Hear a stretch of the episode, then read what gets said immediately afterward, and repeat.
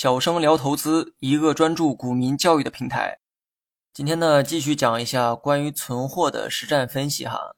对于任何一家企业来说，存货太多都属于风险，但是风险呢，也要分一个轻重缓急哈。有些行业的特殊性，使得他们的存货也需要特殊的去分析。举个例子，假如你此刻正在分析两家公司的存货，这两家公司的存货都是比较多的哈。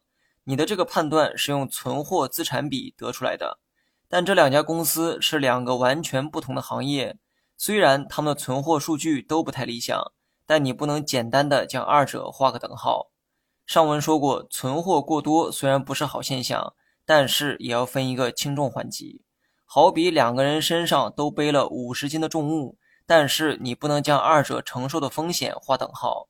如果这两个人中一个是瘦子体格，另一个是精壮的体格，那么二者面对的风险啊，其实呢并不相同。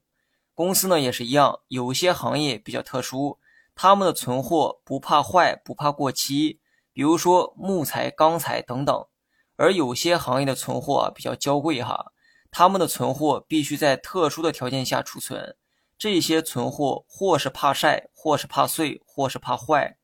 假如说我公司是食品加工厂，我的原料是各种瓜果蔬菜，这些原料在没有成功出售前，都将是我公司的存货，而这些存货显然不能长期储存，时间长了它就会变质，而为了延长保质期，必须在特殊的冷藏环境下储存，而这又会加大储存的成本。由此可见，不同的行业，他们的存货也有着不同的性质。所以呢，单纯分析存货的多少还不够科学。你呢，需要根据行业的属性对存货进行定性。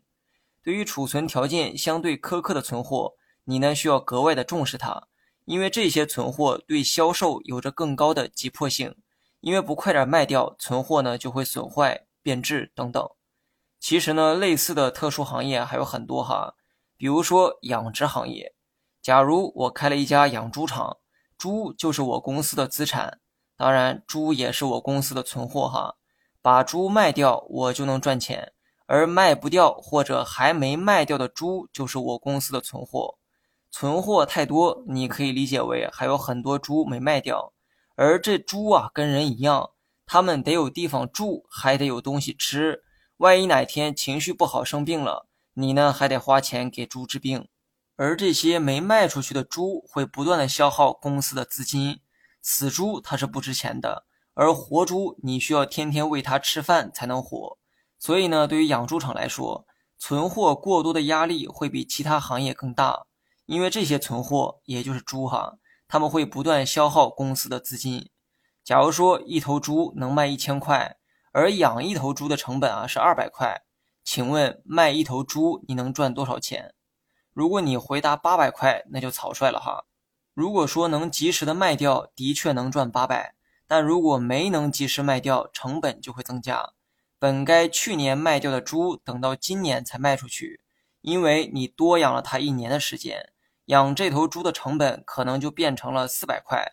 这个时候你的利润就会变少，投资者也不愿意看到这种情况，他们会用金钱在股市中投票。公司的股价就会承受下跌的压力。讲了这么多，有些人呢可能会好奇哈，有没有哪些行业的存货是越存越值钱的？你别说，还真有哈。A 股市场有一家卖白酒的企业，品牌高端化，有一定的奢侈品属性。这家企业就不怕存货多，因为它的存货就是酒，酒它是不怕坏的，而且年份越久，价格反倒越贵。你能猜到这是哪家企业吗？